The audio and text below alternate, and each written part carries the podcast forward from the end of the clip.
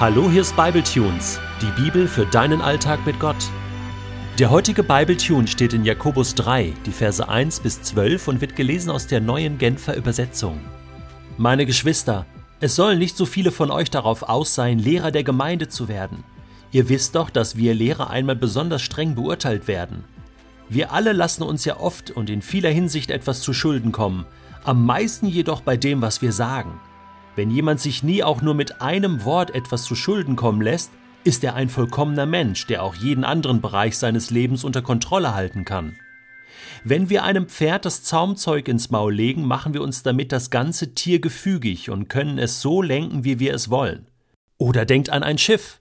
So groß es auch sein mag und so heftig die Winde sind, denen es ausgesetzt ist, wird es doch von einem winzigen Ruder auf dem Kurs gehalten, den der Steuermann bestimmt. Genauso ist es mit der Zunge.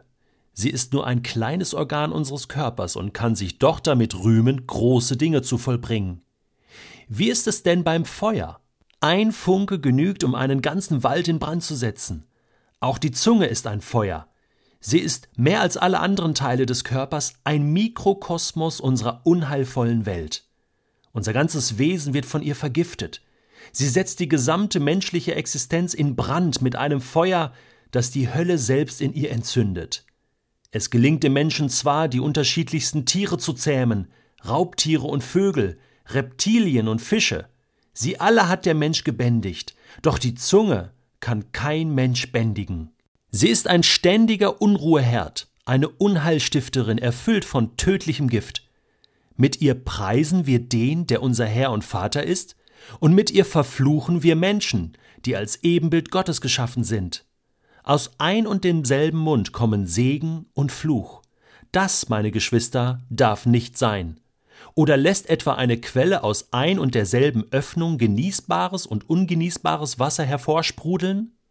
Kann ein Feigenbaum Oliven tragen oder ein Weinstock Feigen, meine Geschwister? Natürlich nicht. So wenig wie aus einer salzhaltigen Quelle Süßwasser fließt. Das habe ich nicht gesagt. Das habe ich nicht so gemeint. Wenn ich etwas sage, dann meine ich das auch so. Ich sage immer, was ich denke. Ich rede, also bin ich. Kommen dir diese Sätze irgendwie bekannt vor? Warum haben Worte nur so viel Macht? Ein Wort aus dem Munde Gottes und es passiert. Gott spricht und es geschieht. Schöpfermacht nennt man das. Gott muss also quasi aufpassen, was er sagt.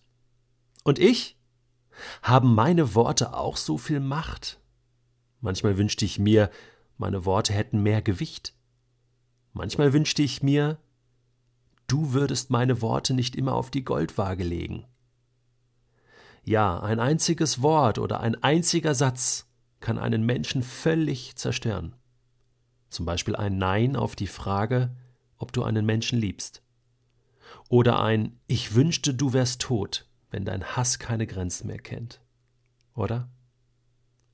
Genau so aber kann ein einziges Wort einen Menschen heilen, segnen, Liebe erweisen, aufbauen, ermuntern, trösten, Frieden schenken. Ein Ja vor dem Traualtar bindet zwei Menschen ein Leben lang. Ein Ich vergebe dir schenkt einem Menschen in einem Augenblick tiefen, tiefen Frieden.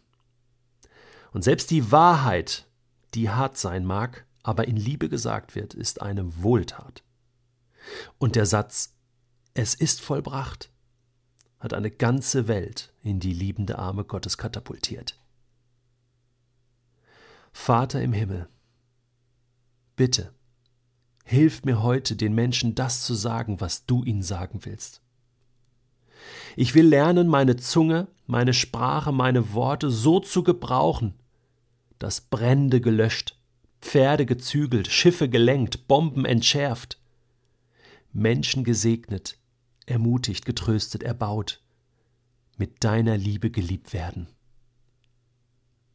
Heiliger Geist, ich weiß, dass in mir oft nicht die Worte zu finden sind, die du sagen willst. Und deswegen bitte ich dich, rede du zu mir.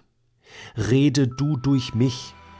lege du mir deine Worte in meinen Mund, dass wenn ich den Mund öffne, nichts anderes als deine Worte herauskommen.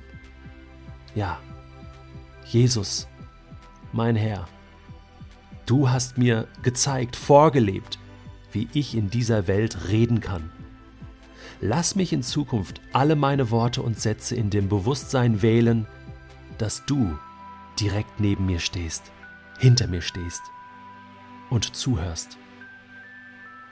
Danke.